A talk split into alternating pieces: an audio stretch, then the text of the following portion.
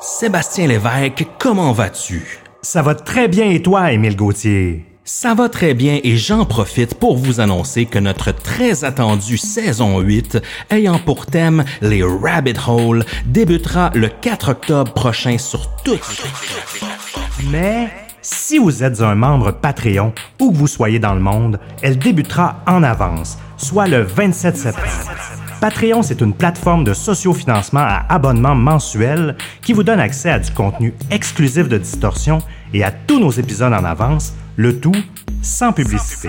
On vous offre deux forfaits exclusifs pour nous supporter.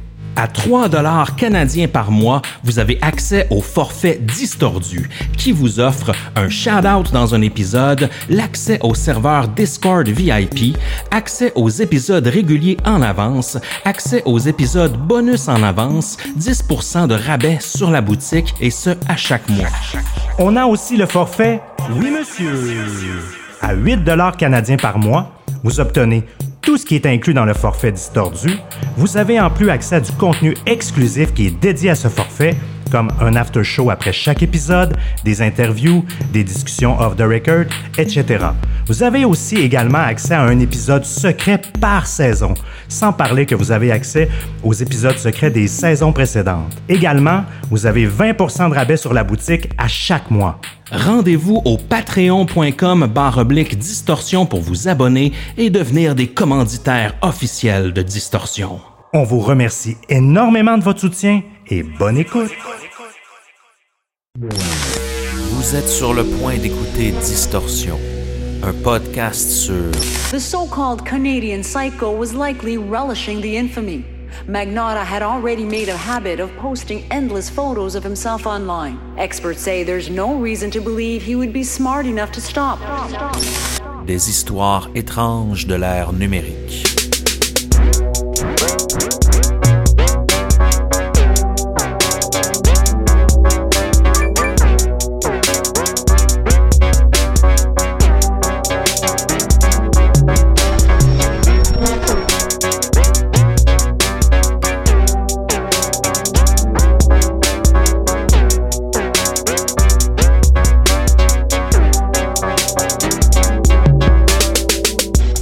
Jusqu'où êtes-vous prêt à aller pour obtenir vos 15 minutes de gloire?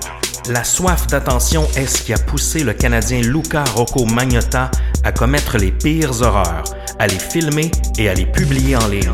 L'enquête menant à la capture de Magnotta est spectaculaire. Elle implique des milliers d'internautes comme nous, bien décidés à découvrir la vérité. Suivez-nous dans ce périple qui a duré plus de deux ans, où les yeux du monde se sont rivés sur Montréal afin de traquer un tueur en pleine cavale.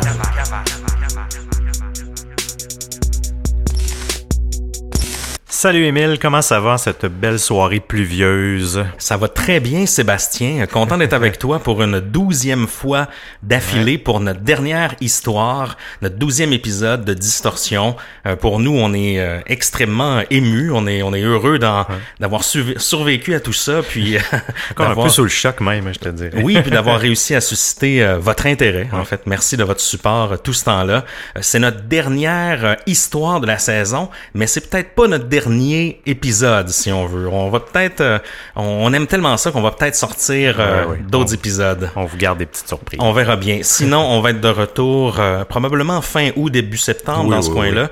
On sera pas inactif pendant tout l'été. Si vous voulez nous envoyer des suggestions ou discuter avec nous, vous pouvez Mhm. le faire sur Facebook à Distorsion Podcast, sur Twitter à Distorsion Pod et aussi nous écrire au distorsionpodcast.com. Oui, exactement, tout est là. Donc, on sera pas inactif pendant tout l'été. On va aussi faire notre épisode bilan euh, la semaine prochaine. Ouais. Euh, Là-dessus, vous avez, été, vous avez été nombreux à nous envoyer vos questions. Si vous en avez, vous voulez nous les poser, il n'est pas trop tard. Vous pouvez le faire sur Facebook. Je pense que c'est la meilleure place pour ça. Si vous avez des questions sur euh, nos recherches, sur d'autres histoires qu'on n'a peut-être pas couvertes, sur, euh, je sais pas moi, nos techniques d'enregistrement ou euh, ou des questions euh, n'im- n'importe lesquelles, euh, aussi créatives euh, soient-elles, vous pouvez nous les poser. On va aussi faire des mises à jour sur les différents les différents sujets qu'on a couverts au cours de la saison 1. Vous avez été plusieurs à nous demander aussi, donc on On va essayer de voir s'il n'y a pas des nouvelles là, qui ont euh, qui sont ressorties au cours des, des, derniers mois. Ce fut le cas pour Oui. plusieurs d'entre eux. Oui, exact. Quasiment la majorité des cas. C'est Ben ce qu'on oui. c'est ce qu'on remarquait, là, à part quelques exceptions. Il y a eu, il y a eu des développements, euh, des nouveaux jugements en cours et des choses comme ça. Donc, euh, on va vous faire un, un beau résumé. Ça va être vraiment intéressant comme épisode. Sinon, ce soir, on Ouais. boit une bière de Saint-Hyacinthe euh, des Brasseurs du Monde. C'est la houblonnière. Vous savez qu'on aime bien les, les bières bien houblonnées, moi et Seb. C'est une double IPA, donc euh, pas, pas trop de surprises de notre côté. Même si on veut, on veut, on veut explorer, on va essayer d'autres, d'autres types de bières. Faites-vous en On pas. fait des efforts, comme. oui, exactement. Euh, une bière quand même rafraîchissante à 5,2 d'alcool, euh, ce qui est pas trop pour une pour une IPA en Non, fait, qui est un beau un beau taux d'alcool et c'est une bière délicieuse. Si on revient à notre sujet de ce soir, Seb Luca Rocco Magnotta, Ouais. c'est assez palpitant comme euh, comme histoire avec plusieurs rebondissements. Ouais. En plus, c'est c'est une histoire qui est quand même récente. Moi, je me rappelle du moment où ça s'est déroulé. C'était assez euh, assez troublant. On n'est pas habitué au Québec de voir des des situations comme ça. Bon, euh, vous- allez le voir, euh, Luca Rocco Magnotta, c'est euh, euh, un, un Canadien qui a été euh, retrouvé coupable de meurtre de June Lin, d'un étudiant de l'Université Concordia en 2012. C'est une histoire vraiment sordide parce qu'il aurait peut-être pu être empêché Ouais, si on soigné, avait, ouais. exactement, si on avait écouté les conseils de, de certains internautes notamment. Vous remarquerez, on est à l'émission Distorsion, c'est l'histoire de Magnotta, c'est une histoire qui a été couverte de partout dans le monde. On a vu des documentaires produits là-dessus, des grands reportages, des articles de journaux à n'en plus finir dans la presse internationale. Donc nous, on est on n'est pas là nécessairement pour revenir sur les choses que vous savez déjà, mais on veut s'attarder un peu plus, vu que nous, ce qui nous intéresse, c'est les histoires numériques, les histoires tirées de l'Internet. On va s'attarder beaucoup sur la traque qui s'est déroulée en ligne, la traque à Magnotta, parce que dès le début de sa carrière, si je peux me permettre, on l'a repéré sur Internet et il y a des activistes qui ont vraiment fait des démarches et fait beaucoup de recherches. Euh, on revient souvent à Distorsion, on parle souvent de, de crowdsourcing d'enquêtes, des, des enquêtes qui se déroulent sur le net et qui sont avancées par le travail des internautes, par le travail même un peu de, de gens comme nous qui font des podcasts, qui font des articles de blog. Le cas de Magnotta en est encore un, superbe qui va dans cette direction-là. Oui, t'as bien raison, c'est vraiment un cas. En fait, puis c'est ça qui était drôle de, me replonger dans, dans le sujet. Il y a quand même beaucoup de détails que que j'avais pas tenu compte, puis justement de toute cette traque-là pré euh, pré-meurtre, j'avais pas Oui. vraiment. Tu sais, je savais qu'il avait qu'il avait fait des vidéos de chatons, euh, mais je savais pas qu'il avait été traqué par les internautes, euh, qu'il avait eu quand même euh, des démarches faites même euh, par euh, l'Animal Beta Project là, qu'on va vous parler sous peu. Donc c'est c'est c'est quand même. euh, ah non, c'est c'est un cas. il a eu son 15 minutes de gloire, hein, parce qu'on le sait que dans le Oui. fond, lui, c'était un de ses objectifs. Il a réussi malgré tout. euh, sa maladie mentale a quand, l'a quand même poussé à, à, à- à l'extrême puis arriver à avoir une notoriété euh, autant soit-elle. Donc, je pense qu'on on est prêt à se, à se lancer euh, dans cette histoire. Euh, Qu'est-ce que t'en penses? Oui, je pense qu'on est prêt. L'épisode numéro 12 de Distorsion, la dernière histoire de la saison, c'est parti. Oh yeah! Au cours de l'année 2010, il y a un groupe d'activistes qui se nomme le Animal Beta Project qui commence à enquêter sur des vidéos de chatons qui se font assassiner sur YouTube. C'est assez euh, assez troublant comme comme vidéo. Le, le Animal Beta Project en fait, c'est c'est un peu comme un genre de web sleuth ou un on voit des fois des, des chasseurs de pédophiles par exemple oui. là, qui sont organisés en ligne. Ben eux ils font un peu la même chose. Donc ils gardent l'anonymat puis ils enquêtent sur des gens qui font de la cruauté envers les animaux. Ils vont euh, analyser des informations trouvées en ligne, puis ils vont essayer de faire des liens puis de faire avancer des enquêtes parce qu'on le sait les les droits animaux euh, c'est bien important mais c'est pas toujours couvert, très bien couvert au niveau judiciaire puis au niveau policier. Non, non, exact. Il n'y a pas de police des animaux en tant que tel. là. Tu sais, oui, il y a des surveillances, mais je veux dire, il a pas un système de police comme nous, on a pour les êtres humains. Puis c'est un peu normal aussi, mais quand même. Exactement. C'est souvent géré par des organismes euh, dans des villes. Il y a la SPCA qu'on Ouais. connaît, mais euh, parfois sont, sont débordés. Oui, déjà juste avec la gestion des, des animaux abandonnés, là, juste, juste avec ça, ils ont pas, Ben oui. ils ont pas un bureau d'enquête euh, qui fait tout ça. Donc heure- heureusement, il y a des vigilantes. Euh, Exactement. bien les vigilantes du web. des super-héros des, euh, des, de la cruauté envers les animaux. Mais eux, c'est un peu ce qu'ils font. Donc, le, le Animal Beta Project. Puis, ils commencent à devenir inquiets lorsqu'ils voient une vidéo apparaître sur le web en 2010 qui se nomme One Boy, Two Kittens, où euh, c'est une vidéo qui est, qui est terrible. C'est deux chatons qui se font euh, assassiner et qui sont asphyxiés par un, un aspirateur via un sac, un sac Ziploc. Il commence à enquêter là-dessus, puis il commence à comparer les images sur le web, puis analyser chaque image des clips vidéo. Donc vraiment, ils vont décomposer la vidéo jusqu'à euh, analyser des, euh, des, des, pièces du décor, mhm. euh, les draps, des choses comme ça. Au départ, ben, c'est difficile d'identifier le suspect. Il porte un gilet à capuchon. Il y a des traits plutôt androgynes, donc on est incapable de, démontrer s'il s'agit d'un homme ou d'une femme. Et il est difficile même de connaître euh, justement plus de détails à propos de cette personne-là. La vidéo se déroule principalement sur son lit. Euh, l'éclairage est très mauvais. Euh, c'est filmé en basse lumière. c'est très granuleux. puis dans cette vidéo-là, justement, c'est très, c'est très difficile à regarder. Là. Je, je, l'ai regardé pour les les, ah les besoins de, de, de l'épisode. Mais ça commence vraiment, l'individu va, va caresser le, le, le, chaton, puis à un certain point, il va le, le rentrer dans, dans le sac Ziploc et vous, euh, vous imaginez la suite. On va pas décrire tout ça, mais cette vidéo-là vient à, choquer non seulement le, Animal Beta Project, mais pratiquement euh, énormément de gens sur Internet. Parce qu'en 2010, il y a quand même Facebook ben qui, ben qui bat son plein. Il y a même encore MySpace, il y a Twitter aussi qui est là. Et puis, euh, cette vidéo-là est extrêmement partagée, mais partagée un peu dans le mauvais sens. Mais malgré tout, on sait que parfois, hein, même euh, si on en parle en bien ou en mal, ça finit par faire boule de neige et à connaître une certaine notoriété on met sur pied un groupe Facebook qui va rassembler plusieurs milliers d'internautes en moins de 24 heures. Donc des gens vraiment destinés à trouver la vérité, à réussir à décortiquer cette vidéo-là, puis à trouver le, le suspect puisqu'on n'a aucune idée de la provenance de ces vidéos, ben, un peu comme on a dit, c'est pas évident de contacter les policiers. Euh, c'est à ce moment-là que découvrir la provenance devient une information cruciale pour les internautes. Parce que là, on contacte qui, là? Est-ce que ça se déroule? Euh, est-ce que c'est un individu de l'autre côté de l'océan? Est-ce que c'est quelqu'un euh, en Russie. Ouais, exact. L'internet, l'internet, c'est toute la planète. Hein. Ça peut vraiment venir de partout. Effectivement. Puis je veux dire, les, Arriver avec ça à la police, les policiers n'ont pas de ressources hein, pour essayer de trouver euh, quelqu'un qui fait... Surtout que s'il n'est pas canadien, pour qu'il débloque les ressources, il faudrait vraiment prouver justement que c'est un Canadien, euh, déjà en premier lieu, ou un Québécois, pour que là, il ben fasse quelque chose. Donc, effectivement, euh, ça devient assez complexe. Mais en plus, là, c'était des internautes de toute la planète, donc parce qu'on savait, on sait pas à ce moment-là qui, que c'est un gars de Montréal qui, qui, qui, fait ça. Hein. Absolument puisqu'on n'a aucune idée de la provenance de ces vidéos-là, ben vraiment, euh, c'est important d'analyser tout ce qui touche à la vidéo, puis de garder quand même une trace de cet individu-là en question. On commence vraiment à essayer d'analyser la provenance des, euh, des, vidéos, tout ça. Et un peu plus tard, le même individu va poster plusieurs photos et, vidéos où euh, il simule un acte sexuel avec des chatons encore, donc il récidive. Les activistes vont faire de plus amples recherches et grâce aux méta-informations contenues dans les photos et les vidéos, ils réussissent à identifier la caméra et se rendent compte que c'est une point and shoot de marque Panasonic. Parce qu'on le sait, lorsqu'on prend des photos, il y a énormément d'informations qui est stockée à même ces photos-là. Oui, exactement. C'est quoi une méta-information? C'est une méthode donnée ou un une méthode data, là, comme ça on veut en, en bon québécois. Euh, en fait, une méthode donnée, c'est une donnée sur une donnée. Vous savez, comme euh, souvent l'exemple euh, l'exemple qu'on connaît bien, c'est les MP3. Les MP3, mhm. c'est un fichier musical.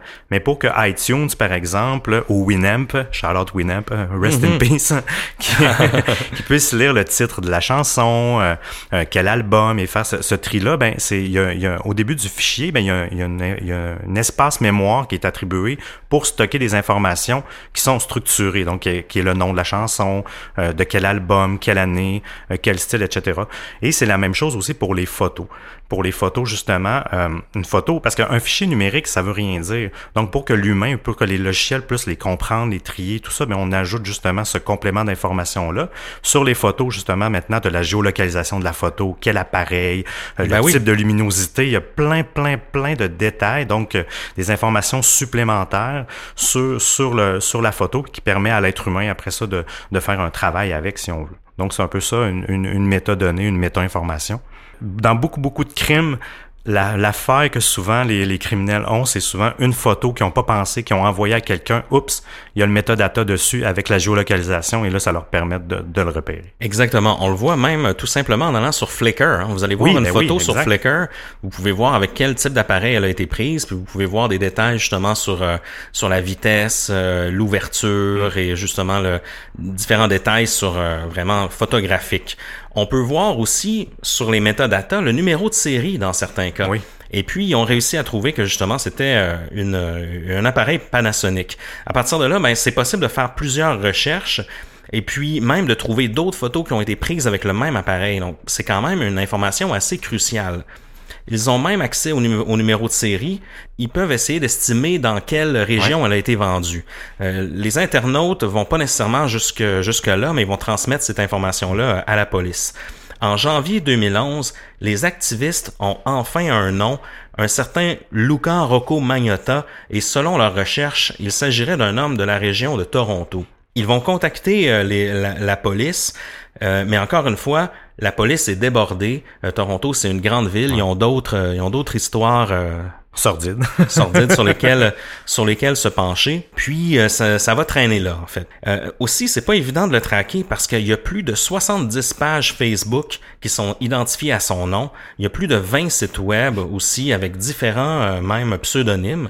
Et ça, ça complique les choses parce que là, même si on a un nom, je veux dire, quel, quel account est le vrai account, quel account est une est une copie? Euh, les gens se demandent est-ce que est-ce que ce gars-là c'est une c'est une célébrité puis on le sait pas.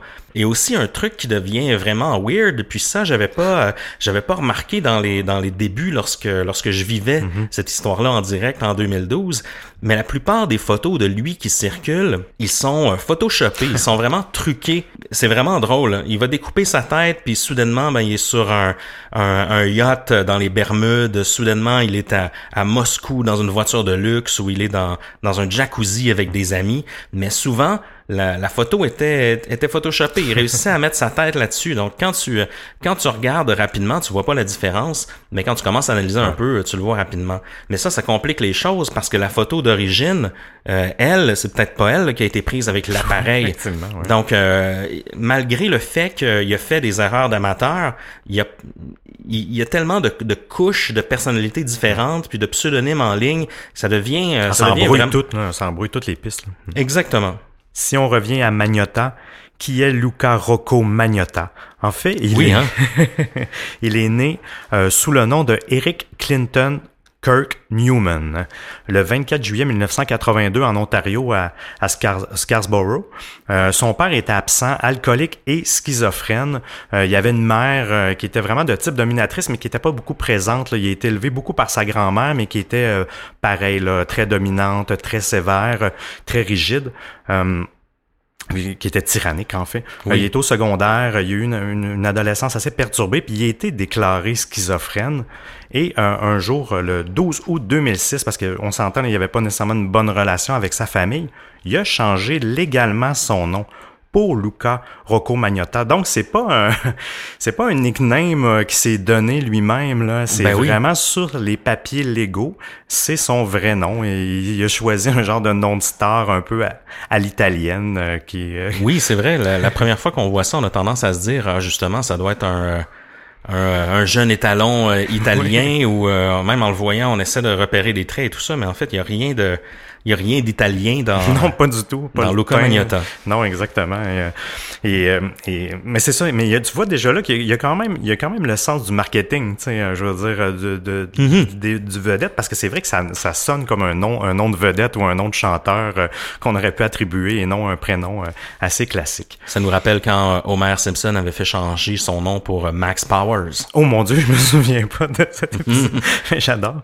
Euh, en fait, dans, justement, dans son, dans son, pas son adolescence, mais le début de sa, vie adulte, il vivait encore avec son père et il y aurait eu euh, des relations sexuelles aussi euh, régulièrement avec sa belle-mère pendant que son père dormait et euh, les deux avaient, l'habitude d'écouter le film Basic Instinct ensemble. Basic, Basic Instinct, justement, qui est un- une de ses, sources d'inspiration. On va en reparler un peu plus loin, là. Mais bon, peut-être qu'il a pris justement cette inspiration-là du fait qu'il y avait des relations avec sa belle-mère pendant que le, le père dort. Déjà là, on, on s'entend, c'est un peu, c'est assez creepy. C'est un environnement familial assez anormal, si on veut. Effectivement. Selon aussi d'autres témoins, il aurait subi plusieurs abus sexuels. En fait, c'est sa mère en cours qui aurait, qui aurait témoigné quelque chose comme ça. Et euh, bon, on le sait, étant donné qu'il semblait avoir un certain complexe d'infériorité, il a subi plusieurs chirurgies esthétiques. Euh, de son apparence, j'ai, j'ai jamais trouvé de, de, de détails là-dessus. On ne sait pas si c'est son nez, ses joues euh, et tout ça, mais quand même, on le voit, vous l'avez sûrement vu, c'est vrai qu'il a quand même un visage assez symétrique. C'est vrai que c'est un, on peut dire que c'est un bel homme. Là, je veux dire, il, est quand même assez symétrique. Mais moi, en le regardant, c'est, assez clair que ce gars-là a eu des, des chirurgies esthétiques, là, ou du moins des, des injections de botox. là, dans le visage ou même dans, dans sur les paupières, son nez aussi là, il y a un peu un nez euh, à la Michael Jackson si je peux me permettre là, donc euh, ça semble ça semble avoir été un peu euh, refait. Donc justement Magnota pour pour se ramasser des sous, il travaillait comme stripteaseur et mannequin, mais il gagnait surtout sa vie comme comme escorte en fait.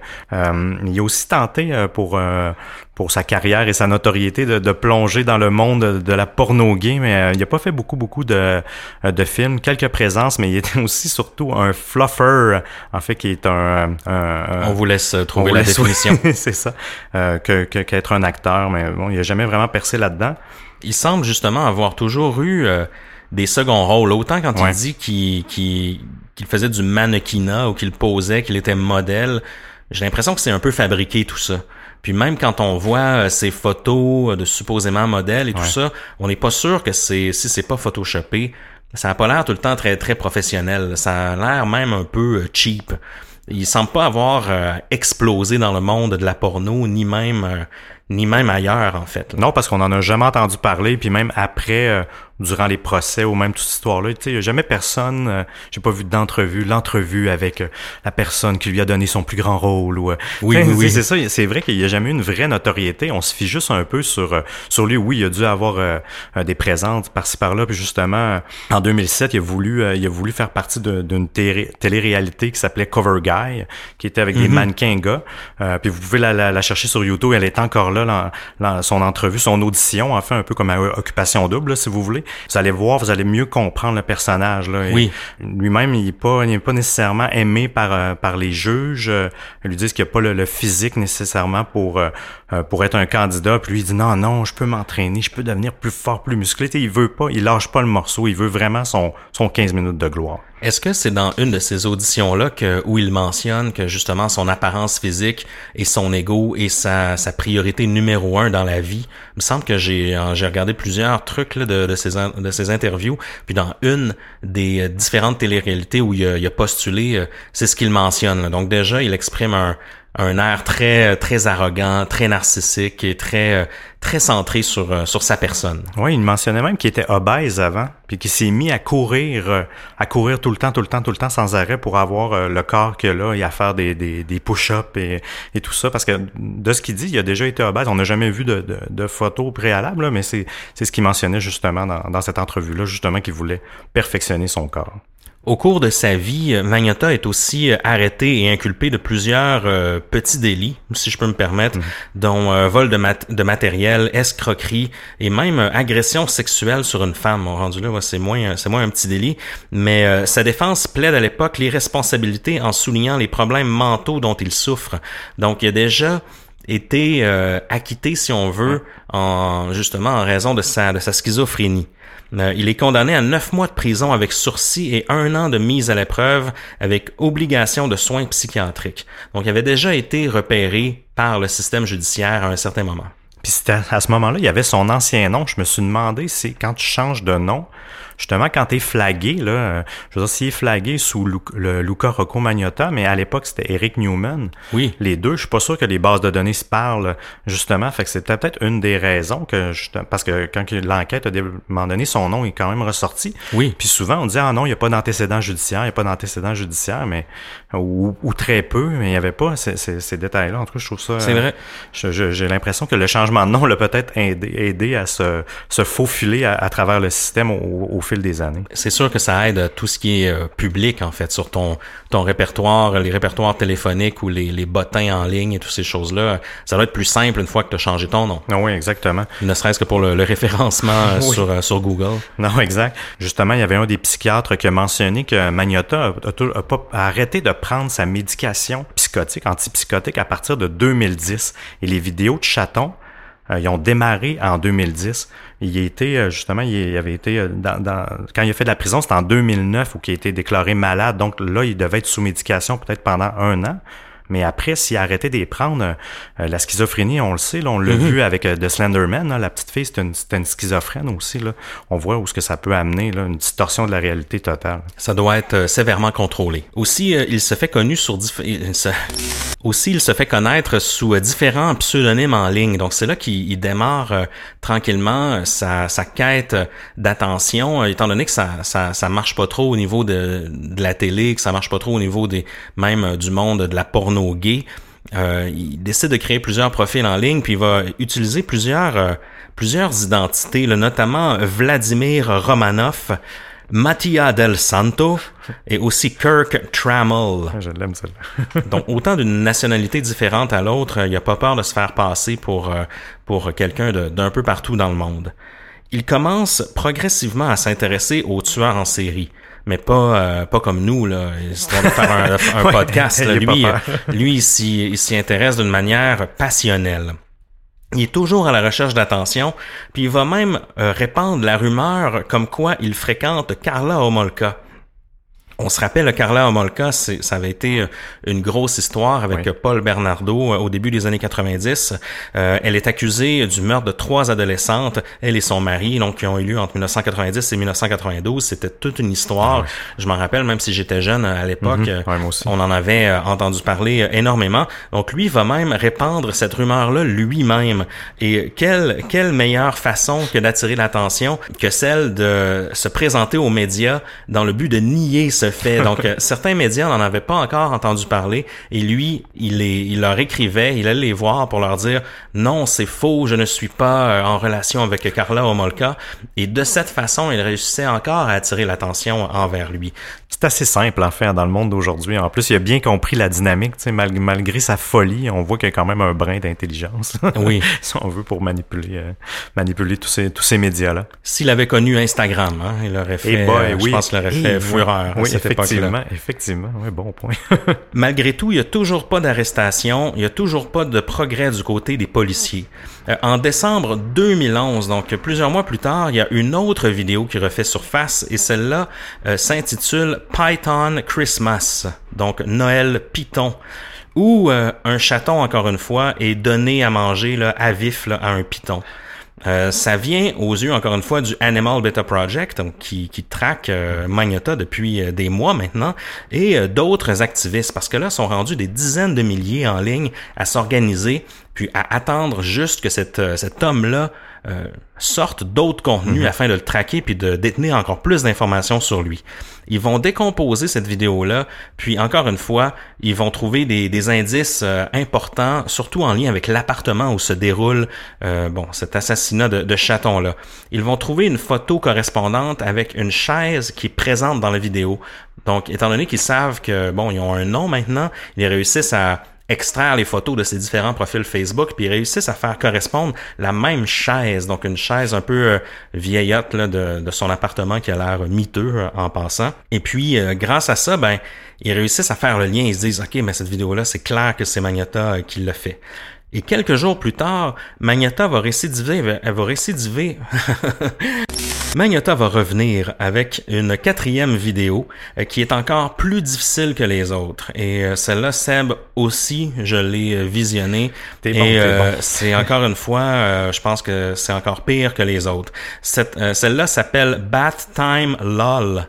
Et euh, bon, euh, ça commence encore une fois, on est sur le lit euh, de Magneta, il va caresser un petit, un petit chaton, comme s'il l'aimait et tout ça, puis il va l'attacher un manche à balai avec euh, du ruban adhésif et le, le, chaton est encore en vie puis il regarde la caméra puis il va être noyé dans une baignoire. Donc euh, on, on voit là. C'est très très très explicite. Donc c'est très difficile à regarder. Je vous suggère pas de d'aller la voir. Moi j'ai trouvé d'ailleurs que c'était un peu facile à trouver là. C'est euh, vraiment facile à trouver tout ça c'est très très facile à trouver sur internet. On vous donnera pas le lien mais c'est c'est un peu trop facile. Malgré tout il y a plusieurs indices dans cette vidéo là il y a les draps il y a les oreillers il y a même le visage de profil de l'individu. Son manteau, par exemple, est très distinctif. C'est un manteau d'une genre de couleur saumon. Là. C'est, on voit pas ça souvent, un manteau de cette couleur-là. Ses lunettes aussi sont très facilement identifiables. Puis certains détails dans sa salle de bain, vu qu'on voit beaucoup la baignoire, puis, euh, puis le mur et tout ça. Les activistes, là, ils en ont, ils en ont vraiment ras-le-bol.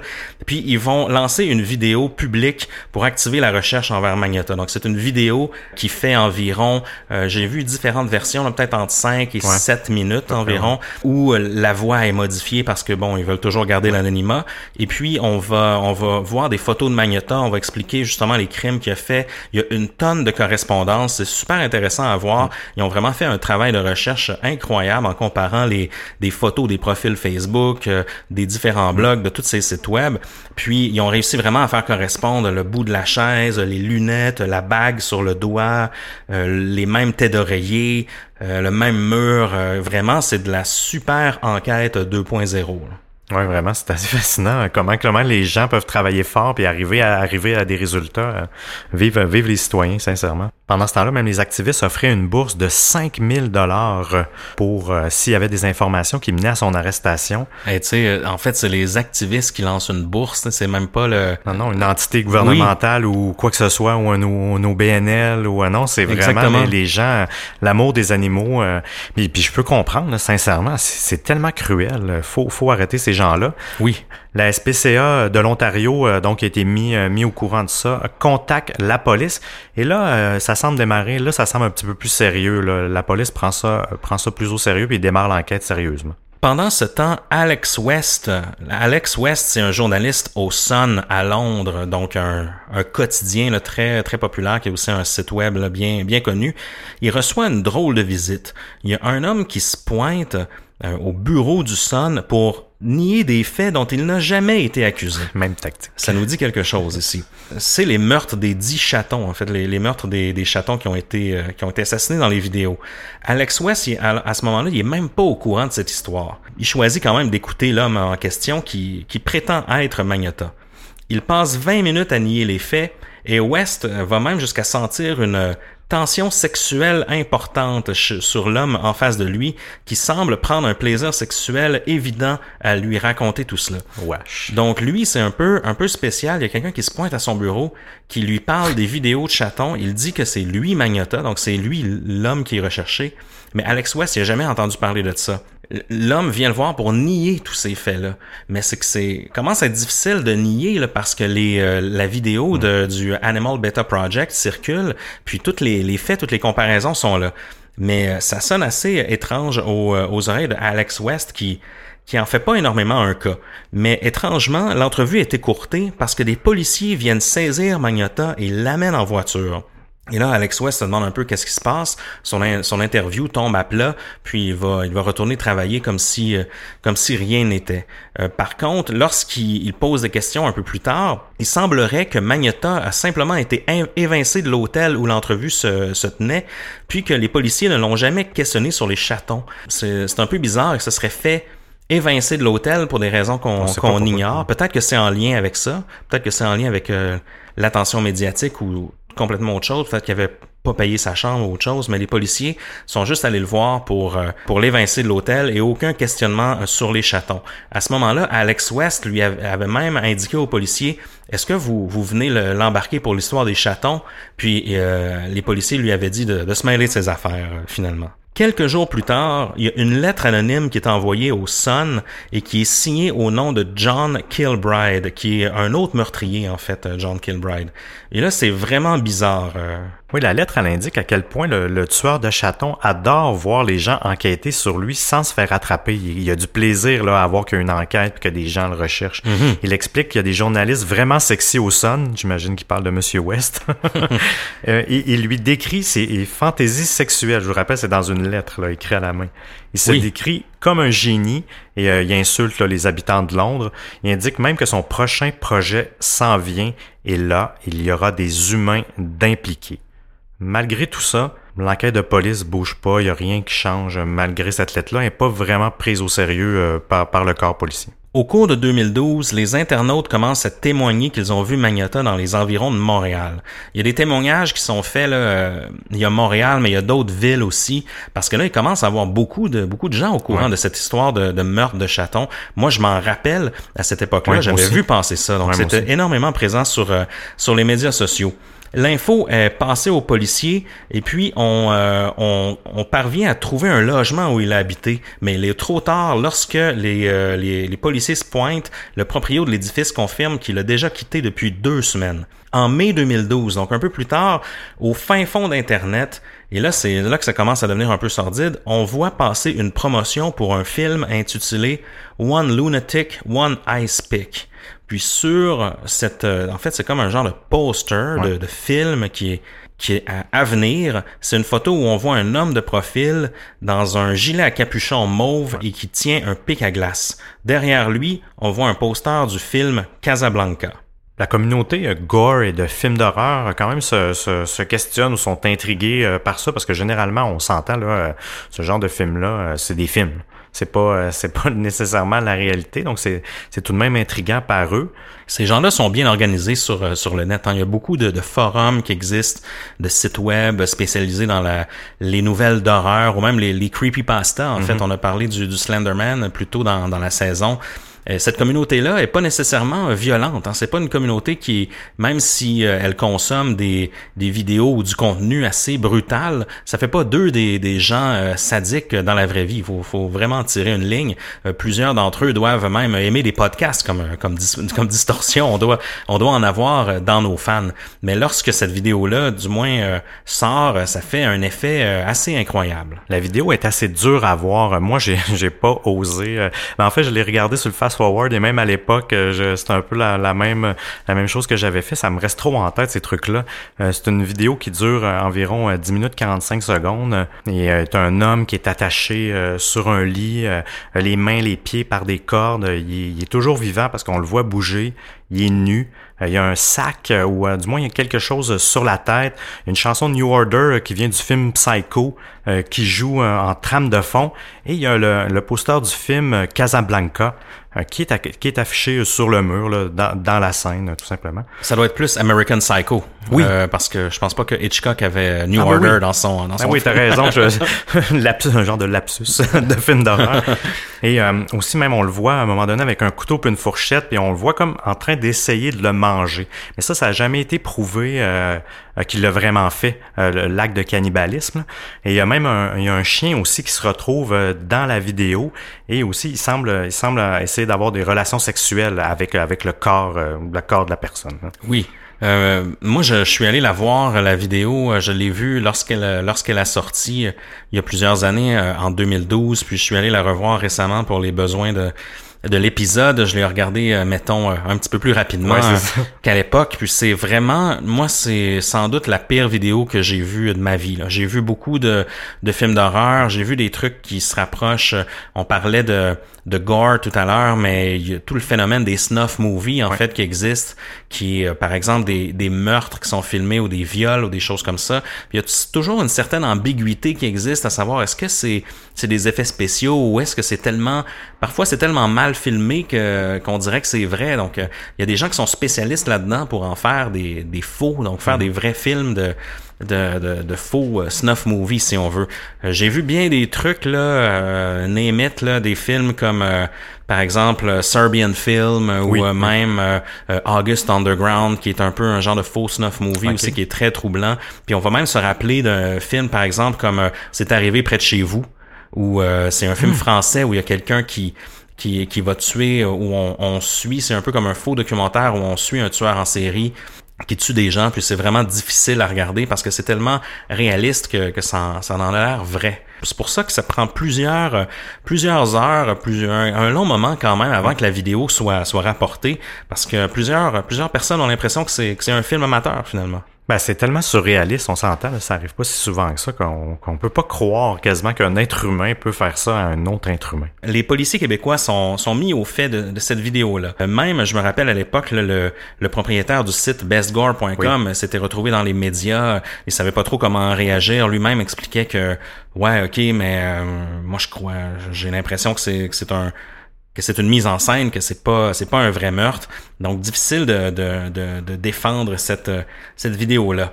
Et alors, le 29 mai 2012, on fait euh, une découverte lugubre à Montréal. Je vous rappelle que la vidéo a été publiée en ligne le 25 mai, donc c'est quatre jours plus tard. La police euh, du quartier Côte-des-Neiges à Montréal reçoit un appel d'un concierge euh, d'un bloc d'appartements sur, sur sur le fait qu'il y a une, valise étrange qui traîne depuis plusieurs jours sur le bord du chemin.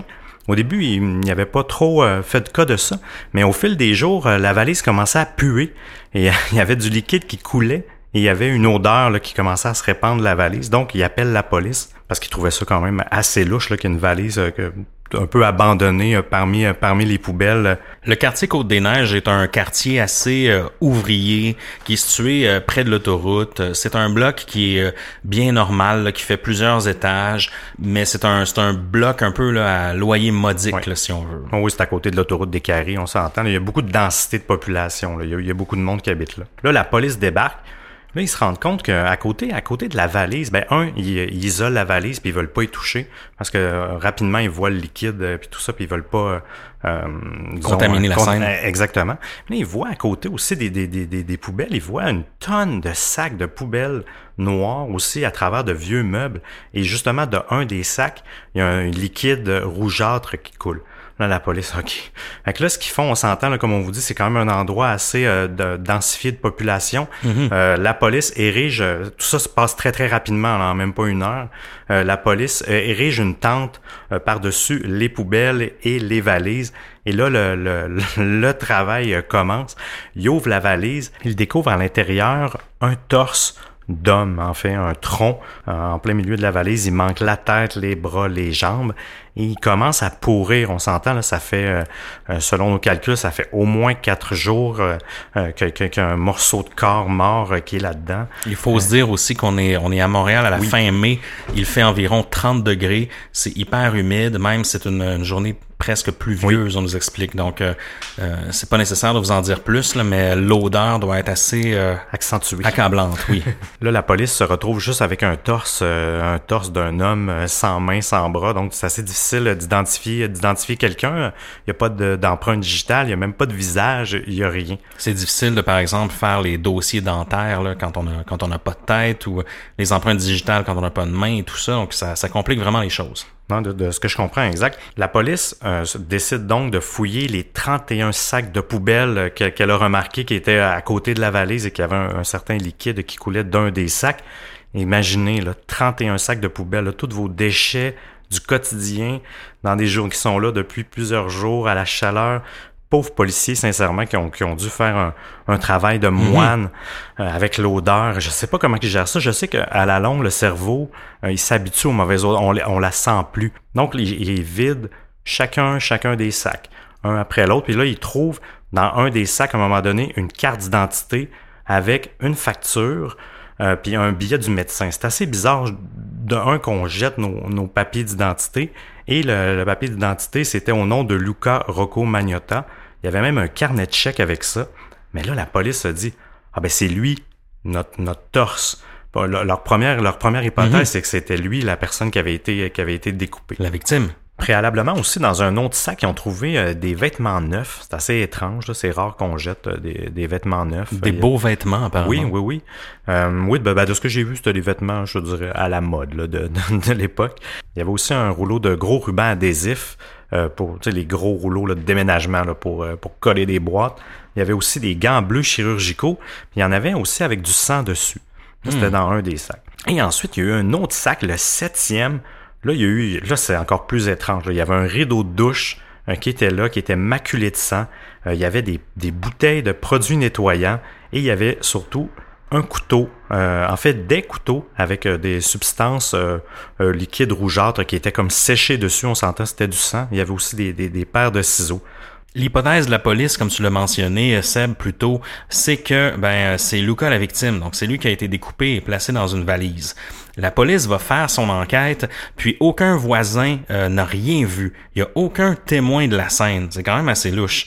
Par contre, le concierge mentionne aux enquêteurs qu'il y a des caméras de surveillance aux entrées puis aux sorties du bloc appartement, et notamment dans, dans, l'endroit où justement les, les vidanges sont, euh, sont vidés. Parce que il semble être euh, très bon sur les réseaux sociaux, notre ami euh, Magnota, mais on va se rendre compte que c'est un moins bon meurtrier parce qu'il a fait plusieurs erreurs de, des débutants. Ils vont visionner toutes les bandes vidéo à partir du 25 mai, qui on se rappelle la journée de la découverte euh, de, la, de la vidéo.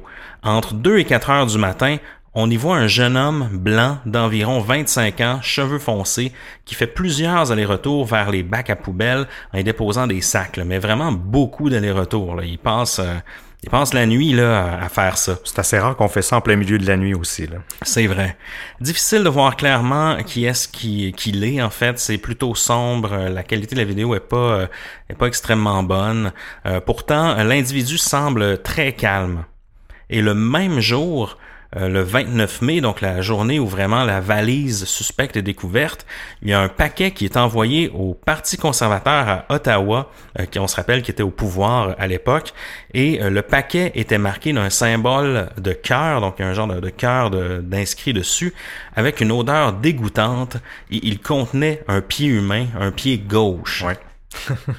Quelques heures plus tard, même de, de cette découverte du pied-là, toujours à Ottawa, il y a un autre paquet suspect euh, qui est intercepté par Post Canada. Et lui, il était adressé au Parti libéral. Et lui, un peu comme l'autre, il contenait la main gauche. Je ne sais pas s'il y avait un signe avec euh, d'avoir choisi la main gauche. On l'a jamais vraiment su. Euh, hein. La symbolique derrière le choix, s'il y en a eu un. Donc, la police d'Ottawa se met à enquêter. Là, je veux dire, il découvre, il, se met à enquêter parce que dans la même journée, deux colis avec des membres, des membres arrivent à des, à des partis politiques. C'est assez louche. Ils se rendent compte que les deux colis ont été expédiés de Montréal le 25 mai à 19h11, les deux en même temps, à la même heure, à partir du, du bureau de poste, qui est situé dans le même quartier euh, de Côte-des-Neiges, là, où ce qu'habitait euh, Luca Rocco Magnotta, ou dans le fond, où ce qu'ils ont trouvé plutôt le, le torse de l'homme dans la valise. Le bureau de poste aussi, lui, contient plusieurs caméras de surveillance. Donc, tout est filmé encore une fois. Puis la police remarque clairement la présence d'un individu qui tient un sac avec une boîte. Cette personne, c'est la même que celle sur les images du bloc. Donc, il y a un lien qui est fait entre les paquets envoyés à Ottawa et la découverte du torse dans la valise. Et le concierge reconnaît le locataire une fois qu'ils ont analysé tout ça avec euh, la police. Il habite à l'appartement numéro 208. C'est bel et bien Luca Rocco Magnotta. Il a sa chambre à ce, nom officiellement. Et euh, tout comme les papiers euh, d'identité trouvés dans les sacs. Et euh, la police maintenant euh, croit que, que, que, le corps est inconnu et que le tueur devrait être Magneta, étant donné qu'on le voit sur tellement de caméras de surveillance par la suite, suivant euh, la mort de l'homme en question. Et il va s'en suivre par la suite euh, la visite de la scène de crime qui est assez euh, morbide, merci. Oui, parce qu'au départ, la police euh, pouvait juste rentrer dans l'appartement, mais avait pas le droit de rien toucher parce qu'il n'y avait pas encore de mandat d'arrestation. Ben, pas de mandat d'arrestation, mais de mandat de perquisition. Donc, la première étape, ils ont juste ouvert, ouvert la pièce, mais quelques heures après, ils l'ont eu. C'était un petit studio de un et demi. Dès leur première entrée, il y avait vraiment une odeur forte. Une odeur forte, mais surtout de, de, de nettoyant, de produits comme qui avaient été nettoyés Euh, il y avait du sang dans la baignoire. Euh, il y avait encore des traces euh, ou la toilette. il y avait une bouteille de vin. quand on ouvrait le frigo, il y avait du sang collé dans le fond du frigo, comme si, ben en fait, les, enquêteurs ont, ont, prouvé qu'il y avait les morceaux qu'il a découpés, ils les avaient mis dans le frigo pour les garder au frais, au préalable avant de les envoyer, parce qu'il y avait vraiment plein de sang qui avait coulé sur le lit. C'était vraiment étrange. Euh, sur le matelas, en fait, il y avait un, drap contour tout neuf, tout brun, là, neuf, complètement neuf par-dessus. La police l'a enlevé.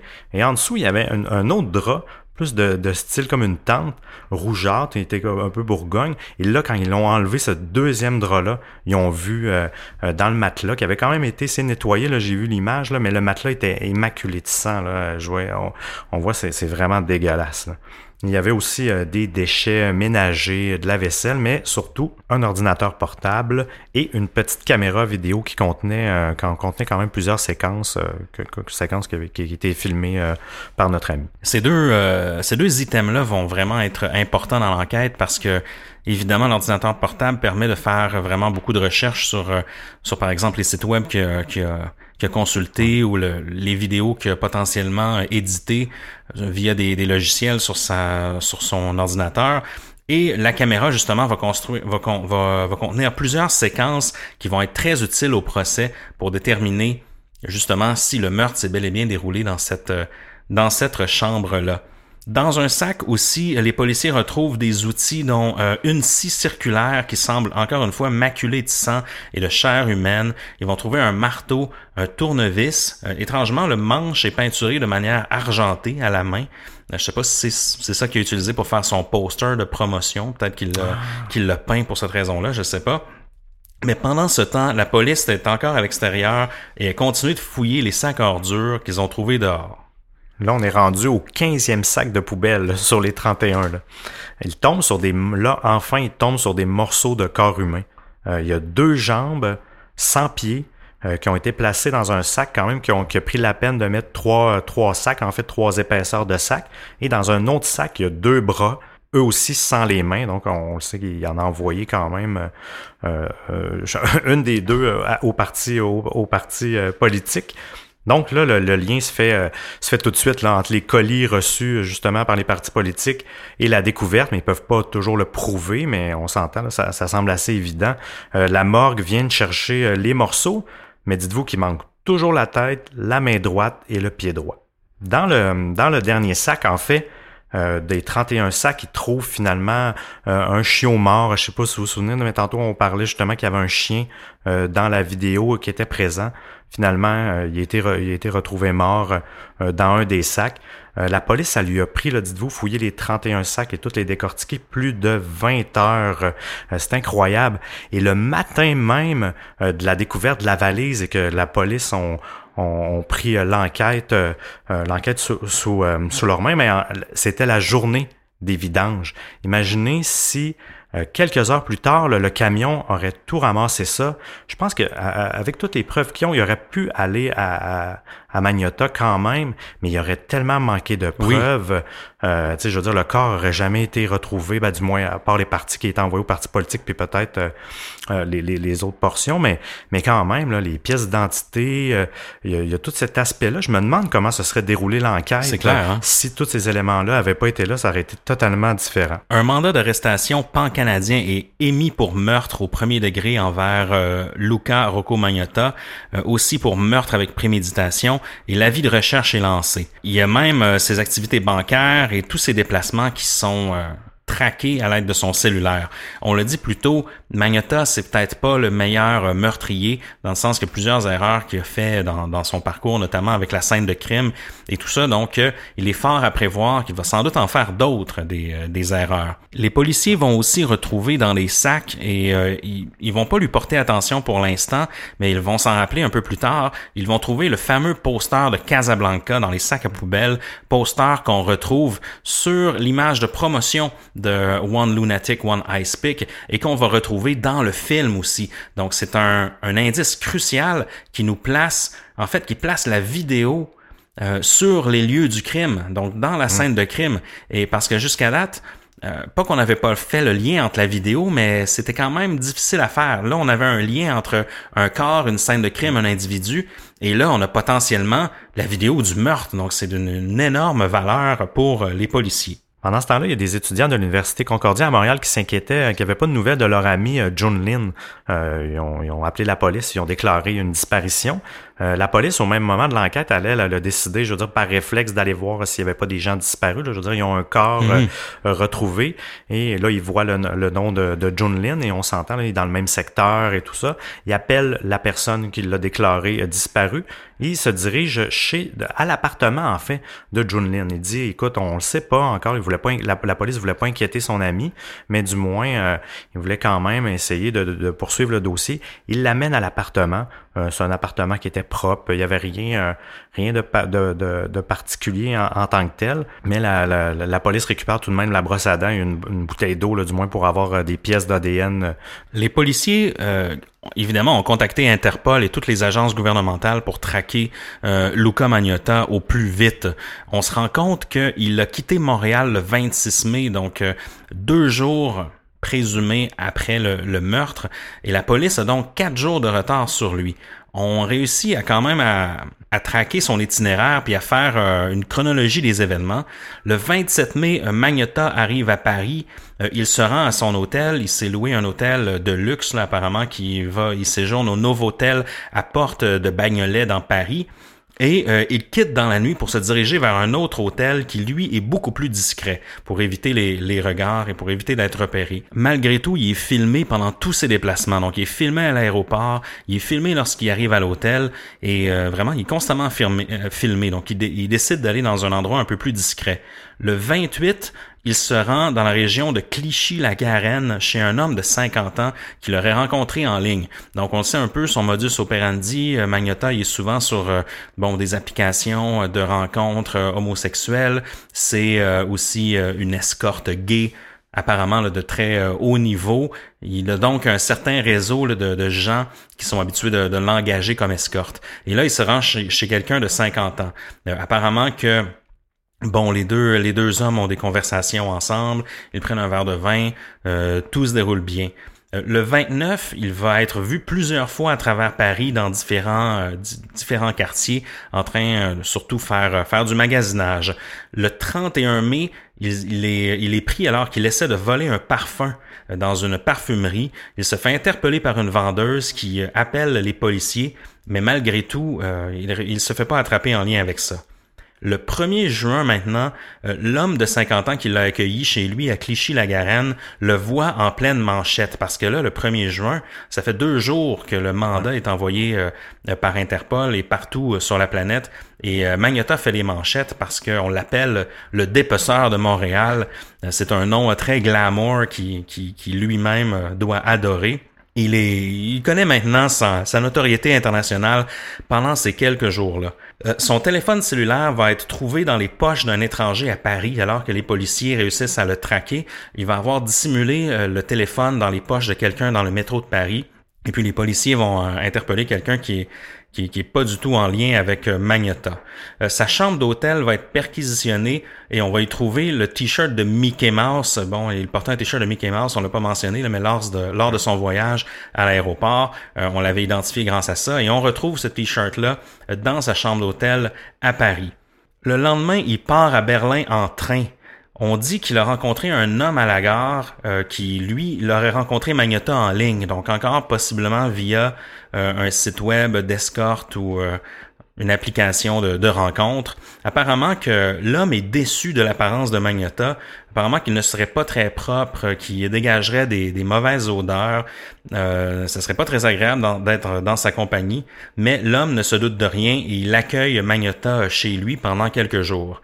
Euh, va lui indiquer même qu'il doit se couper les cheveux. Puis à ce moment-là, en fait, il enlève sa perruque parce que tout ce temps-là, il avait une perruque, là, les cheveux un peu plus longs. Et là, il a les cheveux presque complètement euh, rasés. Et euh, Magneta va décider de faire la belle vie avec cet homme-là qu'il a rencontré. ils vont sortir dans les bars à Berlin constamment.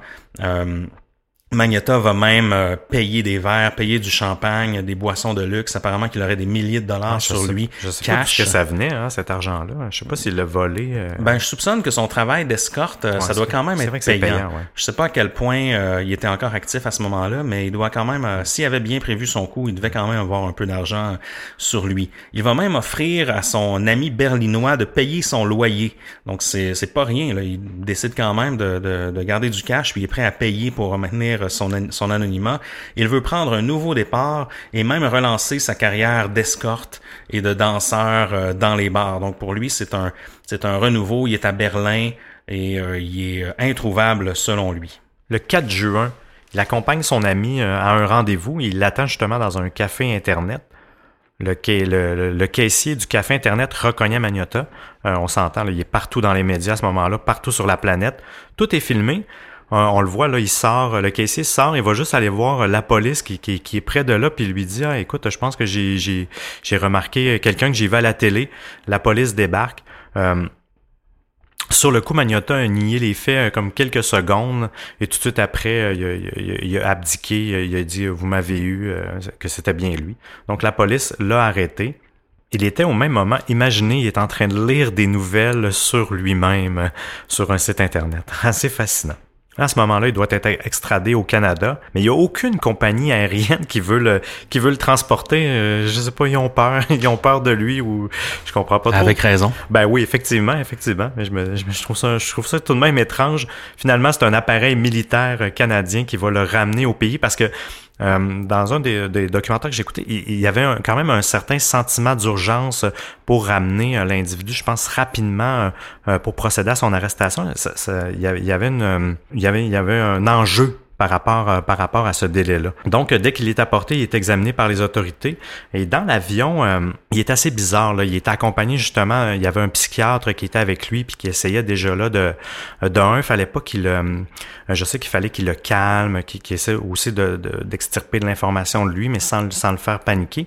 Il observait tout de même des, des, des, des comportements assez étranges de lui. Là. Il dénotait tout de même certains changements de personnalité. Mais en même temps, il y avait une, une politesse. Il était très, très poli il utilisait toujours une voix d'enfant quand il parlait à la police et même aux psychiatres qui l'accompagnaient euh, dans, dans, le vol, dans le vol de retour. La même journée, donc le 4 juin, il y a un appel anonyme qui révèle qu'une tête humaine a été retrouvée au parc Angrignon à Montréal. Donc c'est un immense parc où il y a un étang, où il y a un boisé, tout ça. Et puis donc la même journée où, où euh, Magneta est arrêté à, à Berlin, on retrouve cette tête-là. Et euh, ça sera pas trop long qu'on va se rendre compte que c'est bel et bien la tête de euh, Lin. On se rend compte que la tête est euh, quand même assez abîmée, que la, gorge a été tranchée et le crâne va avoir été percuté assez sévèrement par un, objet euh, contondant. Donc Magneta est ramené euh, au Canada pour subir son procès. Et puis là, ça va être toute une histoire médiatisée à Montréal. On va voir que Magneta, en fait, a des fans qui vont venir d'un peu partout dans le monde pour assister au procès. Les journalistes qui ont assisté euh, témoignent que, ben, euh, pour une des rares fois, il a fallu se lever à 5 heures du matin là, pour aller euh, faire le line-up euh, au palais de justice, étant donné qu'il y avait tellement de popularité, puis il y avait tellement de, de comment dire, de D'attrait. d'attrait envers ce procès-là qui faisait les manchettes internationales. L'autopsie va révéler que John Lynn a été drogué au somnifère et que son cou aurait été tranché avant de dépecer tout le corps. Donc, il aurait été euh, apparemment tué avant d'être dépecé. Le meurtre aurait bel et bien commis le 24 mai. Il aurait posté les premiers colis le 25. On se rend compte que la vidéo aussi est sortie le 25. Donc, il a, passé une bonne, euh, une bonne, une bonne nuit de montage là après tout ça. Selon les estimations des policiers, Magnota n'aurait pas dormi pendant plus de 24 heures pour gérer euh, l'après, en fait, tout le tout ce qui s'est déroulé après le meurtre. Sur les séquences de la caméra, on voit clairement le visage de Magneta parce que dans le film, on le voit pas vraiment, mais là, ils ont trouvé la caméra et puis il y avait encore les images dans la caméra qu'ils ont trouvé euh, euh, dans son appartement. Et donc, c'est très incriminant. On va voir le visage de Magneta. Euh, donc, on va pouvoir démontrer, hors de tout doute, qu'il est coupable, malgré le fait que la mise à mort, elle, n'a jamais été filmée. On arrive en cours. Euh, là, le, procès se déroule le 11 mars 2013. Euh, comme tu disais, il y a beaucoup de journalistes, il y a plein de fans qui sont là. Là, on voit Magnota qui a pris beaucoup de poids, il est drogué aux médicaments et il regarde personne. Durant le, durant le procès, pauvre père la victime de, de June Lin, la vidéo est présentée devant, devant toute l'audience et euh, le, le, père est là. Euh, Magnota s'effondre vers la fin de la vidéo. Même le père, euh, ils ont dû interrompre à un moment donné. Le père se sentait vraiment pas bien. Il a fallu qu'il l'escorte à l'extérieur. Puis je peux comprendre. Moi, sincèrement, je je ben oui. je sais pas si j'aurais voulu voir ça si mon fils aurait subi ça. C'est tellement horrible, comme ça doit être tellement horrible de voir le, le propre le meurtre de son propre enfant. N'importe quel meurtre, c'est horrible. Imagine de ton, ben oui. ton, ton propre fils. Et même, même pour le commun des mortels, pour ah. un inconnu, cette vidéo-là est extrêmement difficile à voir. Donc, imaginez pour, pour le père de la victime, ça doit être assez terrible. Et même le journaliste Alex West du Sun, euh, dont on a parlé, là, que Magnota lui avait euh, démenti euh, le, le truc des chatons et qui avait aussi envoyé la lettre qui, qui, qui parlait de, de, son futur projet, euh, est venu témoigner parce que la, la lettre en tant que telle, euh, qui est écrite à la main, prouve que son crime était prémédité.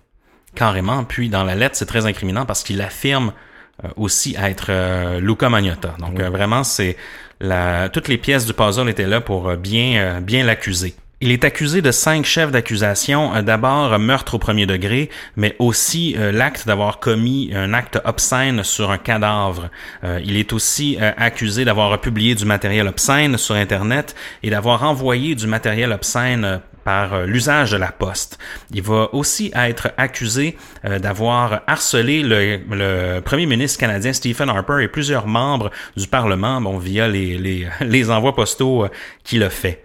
Euh, malgré tout, il plaide non coupable. Le procès va durer trois mois et selon la défense, c'est en raison des voix entendues dans sa tête euh, qu'il aurait tué Jun Lin. Apparemment qu'il aurait euh, cru être en danger en sa présence, puis qu'il est dans un délire psychotique, il l'aurait assassiné. par contre, moi je me demande, est-ce que quelqu'un en délire psychotique va aller jusqu'à filmer son crime puis en faire la, la promotion sur euh, sur internet avec un poster. Ah oui, puis laisser toutes les traces, euh, tu sais, je veux dire, la salle de bain, le nettoyer grossièrement. Euh, il, moi, je trouve qu'il il faisait un peu exprès. Il, il, était comme ambigu dans ses personnalités. On dirait que des fois, il faisait exprès pour laisser une trace, pour qu'on le trouve. Il n'y a pas de temps caché que ça. Puis d'un autre côté, ben là, il, il, se sauvait, il se cachait, il essayait quand même d'être mm-hmm. anonyme il essayait de créer un genre de scénario. C'était très, euh, c'était très narratif son histoire. Oui, c'est assez hollywoodien. Quand on replace tous les, tous les éléments, euh, tous les éléments dans l'ordre, c'est assez particulier. Même je me, je me question, on se questionne encore sur le, pourquoi euh, les, les, les, morceaux à des partis politiques. Il, y a toutes sortes de messages mm-hmm. ambigus qu'on qu'on comprend pas trop l'origine ou pourquoi, pourquoi qu'il aurait fait ça en tant que tel. Jamais il a dévoilé ça. Il a toujours plaidé non coupable. Il est jamais revenu sur les événements. Tous, ces éléments-là sont, tout de même assez mystérieux.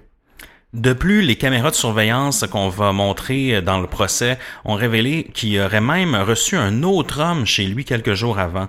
Euh, même, on a vu l'homme qui aurait quitté son appartement pas mal confus, le même, on, peut-être même drogué. Et les séquences retrouvées sur sa caméra montrent qu'un autre homme a été filmé attaché au lit. On n'a malheureusement jamais retrouvé euh, cet inconnu mystérieux, mais on voit que il se serait peut-être pratiqué avant. En fait, il aurait peut-être essayé déjà des, certaines techniques. Peut-être qu'il aurait essayé de tester les doses de somnifères nécessaires euh, afin que l'homme s'endorme. Puis il s'est rendu compte que je sais pas, c'était, c'était pas assez. Puis l'homme s'est réveillé ou, quoi que ce soit. Mais il aurait euh, potentiellement encore plus préméditer son crime en, le testant sur quelqu'un d'autre. Oui, non, c'est ça. Là, je sa, théorie euh, qui avait peur, qui avait peur de Jun Lin, tient, tient plus ou moins là, avec cet élément-là, effectivement. Le 15 décembre 2014, le jour de ma fête, le verdict tombe finalement et c'est la prison à vie pour Luca Rocco Magnotta. Donc un, un verdict qui c'est pas mal le maximum qu'il aurait pu avoir euh, au Canada, étant donné qu'on n'a pas la peine de mort. Du côté des, de la victime, des parents de la victime, ils sont, ils sont soulagés de ce verdict-là, mais en même temps, venant d'un, d'une culture qui est un peu différente, le verdict est aussi un peu mal accueilli par les autorités chinoises parce qu'on se rappellera que cette nouvelle-là a fait le tour du monde. Dans aussi euh, les controverses qui vont suivre le procès de Magneta, il va être nommé le Canadian Newsmaker of the Year par la Canadian Press euh, en 2014.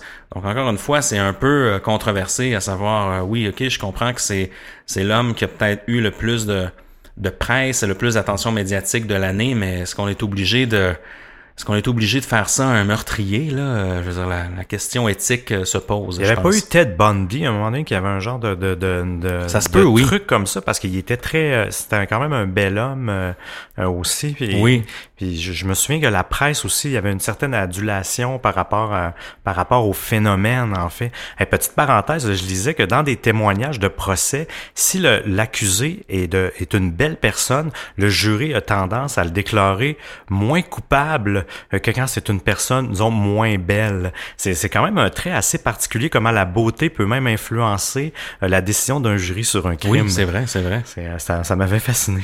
Donc ce verdict-là va, va tomber et vraiment l'attention médiatique, encore une fois, va exploser. On va voir énormément de, documentaires, énormément d'articles sortir de gens qui vont dire Ah, moi je, l'avais déjà rencontré et, tout ça. Donc il va demeurer quand même assez populaire pendant euh, pendant l'année qui va suivre, puis il va encore garder d'une certaine façon son son 15 minutes de gloire, mais malgré tout, au moins, euh, il va être euh, mis en prison, puis à l'abri de, de causer d'autres victimes.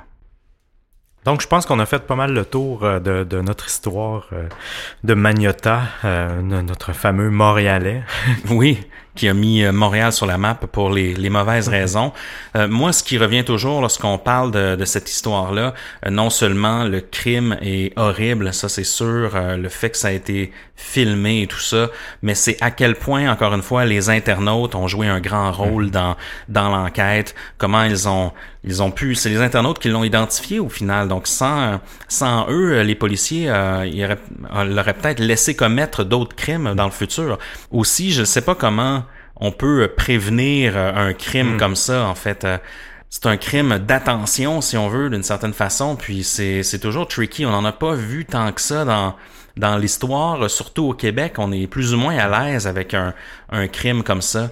Euh, une des choses qui a été soulevée dans, dans différents débats, c'est à savoir, est-ce que les droits des animaux sont assez respectés au Québec et au Canada, de sorte qu'on aurait pu empêcher un crime comme ça plus tôt si on l'avait piégé euh, lors de l'année, euh, lors des années 2010-2011, alors qu'il faisait ces, ces vidéos de d'assassinat de, de chatons, parce qu'on sait que souvent il y a un certain lien qui est fait entre les tueurs d'animaux et les tueurs d'humains. Là. En fait, je ne veux pas généraliser, mais souvent les, les meurtriers vont s'être pratiqués sur euh, des animaux de compagnie. C'est presque sans exception, sincèrement. Ils commencent toujours, euh, j'écoute un truc là-dessus, puis ils commencent toujours par les animaux pour justement s'habituer au sang, à la mort. oui, à commettre. Puis euh, je pense même c'est Magnota qui disait ça, qui disait qu'une fois que tu as commencé à tuer, c'est pas comme une drogue ou tout ça. C'est lui il disait que c'était impossible de s'arrêter d'avoir le goût de tuer. Et on a voulu vous garder cette histoire-là en guise de, de, dernière histoire pour notre saison 1 parce que c'est une histoire qui nous interpelle parce que le fait, la touche, l'angle numérique là-dedans est très, très présent.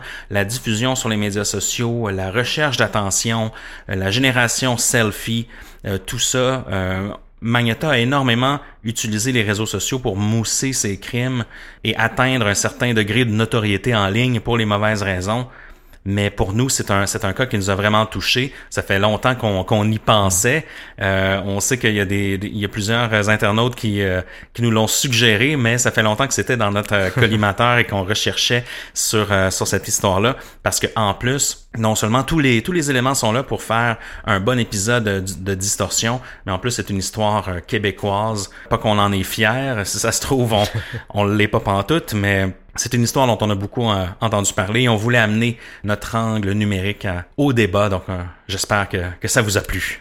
Si vous voulez nous rejoindre, comme à l'habitude, distorsionpodcast.com, facebook.com slash distorsionpodcast, c'est en fait le meilleur, la meilleure place pour euh, venir euh, discuter euh, des différents cas avec nous, nous envoyer des messages, des sujets, des des sujets, voyons, des idées de sujets à couvrir. Merci.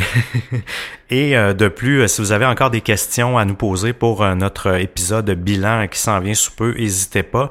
aussi, j'oubliais Twitter, Distorsion Pod. Donc voilà, vous avez tous les moyens pour entrer en contact avec nous. J'espère vraiment que ça vous a plu, ce dernier épisode euh, de la saison. Et euh, inquiétez-vous pas, euh, il y avait beaucoup de gens justement qui s'inquiétaient de notre retour. et oui, inquiétez-vous, on n'abandonne pas les histoires sordides du numérique. On aime trop ça.